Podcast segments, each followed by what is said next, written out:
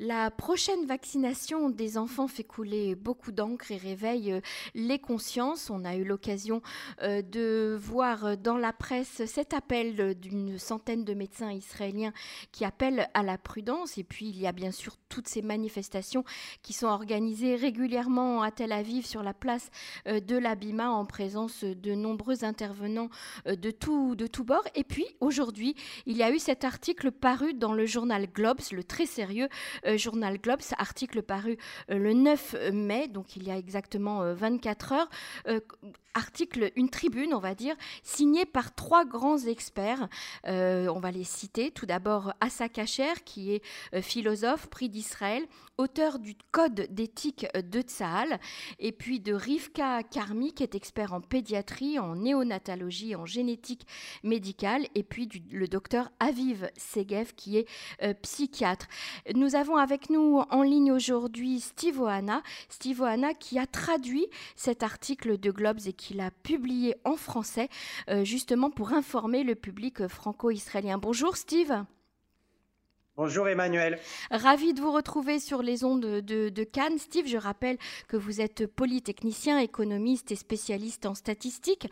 Et vous avez traduit donc cette, euh, cet article de Globes qui est une tribune qui fait un peu, qui, on va dire, un pavé dans la mare aujourd'hui, mais qui, euh, qui renforce un petit peu tous les sceptiques concernant la vaccination euh, des enfants. Alors, cet article aborde deux aspects, l'aspect médical et épidémiologique, et puis aussi la aspect éthique. Et ça, ce n'est pas, une, ce, pas un aspect moins important. Euh, tout d'abord, pour l'aspect euh, médical, Steve, euh, ils annoncent que, que eh bien, c'est pas si évident que ça qu'il faille vacciner les enfants aussi vite. Expliquez-nous un petit peu leur, leur tribune. Alors, il y a deux aspects dans l'aspect médical. Il y a l'aspect purement médical en termes de, santé des enfants qu'est-ce qui correspond à la santé des enfants? Est-ce que c'est les vacciner ou ne pas les vacciner? Et il y a un deuxième aspect médical qui est l'aspect épidémiologique. Qu'est-ce qu'il faut faire pour contenir la propagation du virus et protéger les populations fragiles, qui rejoint justement l'aspect éthique sur lequel on débouchera plus tard. Alors d'abord sur l'aspect médical purement, euh, c'est-à-dire qu'est-ce qui correspond à la, à la santé des enfants? Euh, la première chose à dire, c'est que les enfants ont très très peu de chances de contracter une forme grave du Covid. En réalité, le Covid est une maladie qui est moins euh, dangereuse pour les enfants que les maladies hivernales classiques.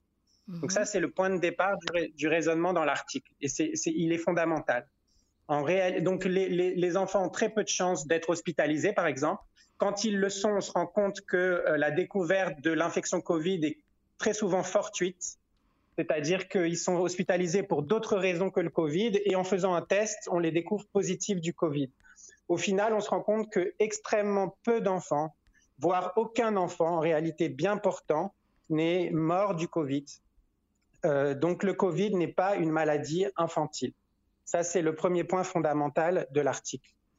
Ensuite, ça nous mène à, un deuxième point. Si, euh, il n'est pas utile pour la santé des enfants de les vacciner Est-ce que peut-être il est utile pour, au plan épidémiologique de les mhm. vacciner? Oui, parce qu'on parle d'immunité collective qu'on ne pourrait pas atteindre si les enfants ne sont pas vaccinés. Voilà. Alors là, ça, soulève un point très important et, là, les, auteurs de l'article répondent de façon assez catégorique en mettant en avant de nombreuses recherches qui sont, euh, qui sont euh, sorties ces derniers mois et qui expliquent de façon de plus en plus clair à mesure que le temps avance qu'en réalité les enfants sont miroirs de l'épidémie et pas moteurs de l'épidémie. Donc qu'est-ce que ça veut dire? C'est fondamental ce point. Les, infections provoquées par les enfants sont en réalité mineures par rapport aux infections que reçoivent les enfants des adultes. Ce sont les adultes qui contractent des formes graves et qui sont contagieux, et les enfants sont contaminés par les adultes, beaucoup plus que les, enfants ne contaminent les adultes. Et ça, de nombreuses études ont montré en particulier qu'il n'y a pas de lien entre euh, contagion et ouverture des écoles, par exemple. Ça, c'est un, c'est un. C'est-à-dire que, c'est-à-dire que depuis l'ouverture des écoles, au niveau des chiffres, euh, il est clair que la contagion n'a pas augmenté. Exactement. Et ça, c'est le cas d'Israël. Mais en fait, quand on fait même des analyses sur 191 pays, comme il le cite, comme une analyse citée dans l'article, on s'aperçoit de la même chose. C'est-à-dire que les, pays qui ont plus ouvert leur système éducatif n'ont pas été confrontés à, des, à, des, euh, vagues épidémiques euh, plus, plus importantes que des pays qui ont fermé leur système éducatif. Autrement dit, la contagion n'est pas principalement le fait des enfants et, et encore moins euh, principalement euh, causée en milieu scolaire. Donc ce n'est pas un argument alors pour les vacciner? Non, exactement. Mhm. Donc cet argument cet argument de dire on va, euh, les enfants sont une bombe à retardement euh, pour, pour les adultes et ils doivent être vaccinés pour pouvoir protéger la population adulte est faux pour cette première raison. Et il est faux pour une seconde raison que soulignent les auteurs de l'article, c'est que les, les, populations fragiles sont déjà vaccinées à plus de 90%. C'est ça. Donc en fait, voilà. Donc en fait, on a deux raisons de d'évacuer cet argument de la bombe à retardement. D'accord, donc ça c'est pour l'aspect euh, médical. Donc les auteurs de l'article mettent vraiment euh, le, point euh, sur ça. Pourquoi vacciner des enfants qui ne sont pas contaminants? Et, et, surtout, les personnes en danger sont déjà vaccinées. Donc a priori, il n'y aurait aucune mesure d'urgence à avoir tant qu'on ne sait pas, tant que ce vaccin ne sera pas complètement approuvé par la FDA par exemple. Alors, et d'un point de vue éthique, c'est aussi le deuxième point qu'il soulève dans l'article. On sait qu'un grand nombre de médecins euh, dans le monde et en Israël ont exprimé euh, leurs réserves hein, sur, euh, sur la vaccination des enfants. Et là, le Assa Kacher, qui est un des auteurs de, de l'article et qui est un des auteurs du code d'éthique de Tsahal, donc c'est vraiment une référence dans le domaine, il exprime aussi sa réserve. Pourquoi, Steve? Euh, sur le plan éthique, il y a une loi invariable de la nature et il, l'illustre de manière très très frappante et, drôle aussi avec la parabole de la poule, c'est-à-dire une poule qui sauve ses trois poussins des griffes d'un renard et qui ensuite demande à ses poussins, au premier poussin, est-ce que tu aurais fait la même chose pour moi? Et le, le poussin dit oui, bien sûr maman, j'aurais fait la même chose pour moi. Et là, elle le gifle, la maman. Euh, en mm. disant mais mais non, euh, tu n'as, enfin tu n'aurais pas fait, tu, es un menteur. Là, le deuxième poussin qui est très intimidé, euh, la maman lui pose la même question et il répond euh, bah non, j'aurais pas fait la même chose pour toi, maman. Et là, elle dit, elle le gifle. Elle lui dit, tu dois faire le bien, tu peux pas me répondre ça. Et le troisième poussin, lui, qui a bénéficié évidemment de l'expérience des deux autres, il répond juste à sa maman, eh ben maman, moi j'aurais juste fait la même chose pour mon fils, pour mon enfant, comme toi tu as fait. Et pourquoi utiliser cette parabole, euh, Stivoana parce que, cette, parce que cette parabole montre un principe invariable de la nature et, donc du genre humain aussi, qui, fait, qui en fait partie, c'est que les enfants passent toujours, toujours en premier. Euh, ah. Même si les, les sauver implique un coût pour leurs parents ou leurs grands-parents, eh bien, on doit quand même les sauver c'est eux qui doivent passer en premier. C'est-à-dire que le discours de dire on vaccine les enfants pour protéger euh, les parents euh, au niveau éthique euh, ne, tient pas. C'est ça que ça veut dire? Non seulement il tient pas, mais il est très grave et c'est il, il, il, il viole une loi fondamentale de la nature et du genre humain. Donc pour, pour les auteurs, ils, ils, sont, ils sont quand même assez sévères Mhm. avec, avec, cette façon, avec, avec cette façon de voir les choses. Et ils attribuent cette façon de voir les choses à deux possibilités. La première, c'est euh, l'anxiété qui est véhiculée de, euh, de, façon assez quotidienne par les médias et les leaders politiques et qui peut déformer, qui peut altérer notre jugement et notre sens moral. Mhm. Donc ça, c'est la première raison. Mais ils amènent une deuxième raison possible. Ils disent peut-être que c'est pas que l'anxiété, c'est peut-être une sorte de calcul euh, qui consiste à dire bon bah si c'est la façon de ne plus jamais parler de ce virus, qu'on en finisse une fois pour toutes, qu'il ne circule plus du tout mhm. et qu'on puisse aller au restaurant, dans les hôtels avec nos enfants, eh bien, eh bien, soit vaccinons, vaccinons nos enfants avec euh, une technique qui n'est pas encore éprouvée, qui n'est pas encore approuvée par la FDA et dont les effets à long terme sont encore inconnus, soit faisons-le. Et là, il conclut de façon, à mon avis, assez grinçante et glaçante aussi, en disant qu'il n'est pas sûr que la poule de la, de la parabole, la parabole qu'on vient de raconter, mhm. et, euh, euh, valide ce raisonnement. Parce qu'effectivement, c'est un raisonnement qui fait passer l'intérêt de l'enfant derrière le calcul des parents. Et donc, c'est un raisonnement qui, n'est pas conforme à, cette loi fondamentale de la nature. Il y a déjà eu des exemples euh, dans le passé, euh, Steve, que vous connaissez, euh, concernant, je ne sais pas moi, un médicament ou un autre vaccin qui, qui aurait posé le, même problème éthique?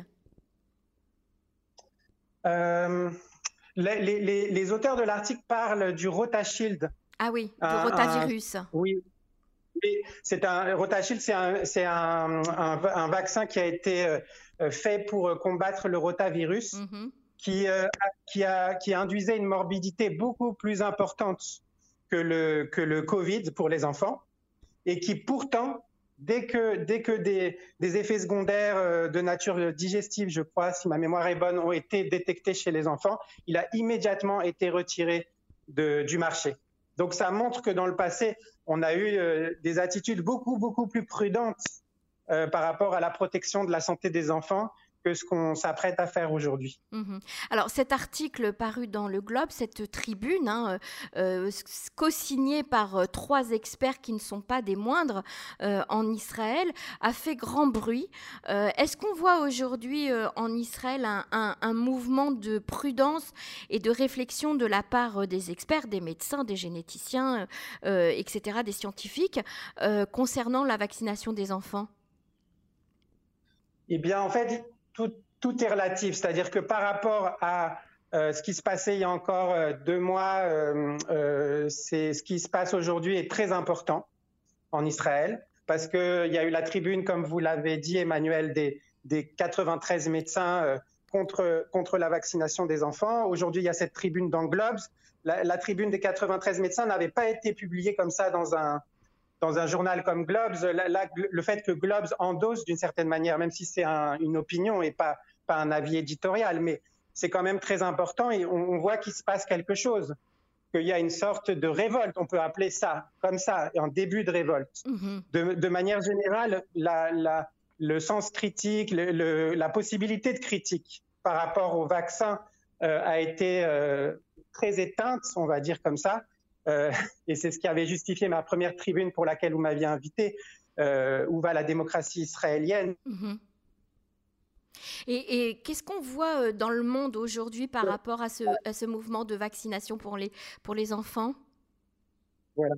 Eh bien, en fait, les, Israël va être le premier pays à, enfin, euh, euh, à l'intention, on va dire, d'être le premier pays à vacciner ces 12-15 ans. Aucun pays au monde ne l'ose pour l'instant, mais tous les pays préparent plus ou moins leur population au fait qu'en septembre, par exemple, euh, cette, vaccination pourrait démarrer. Et ça suscite ailleurs qu'ici des, réactions extrêmement importantes de la population.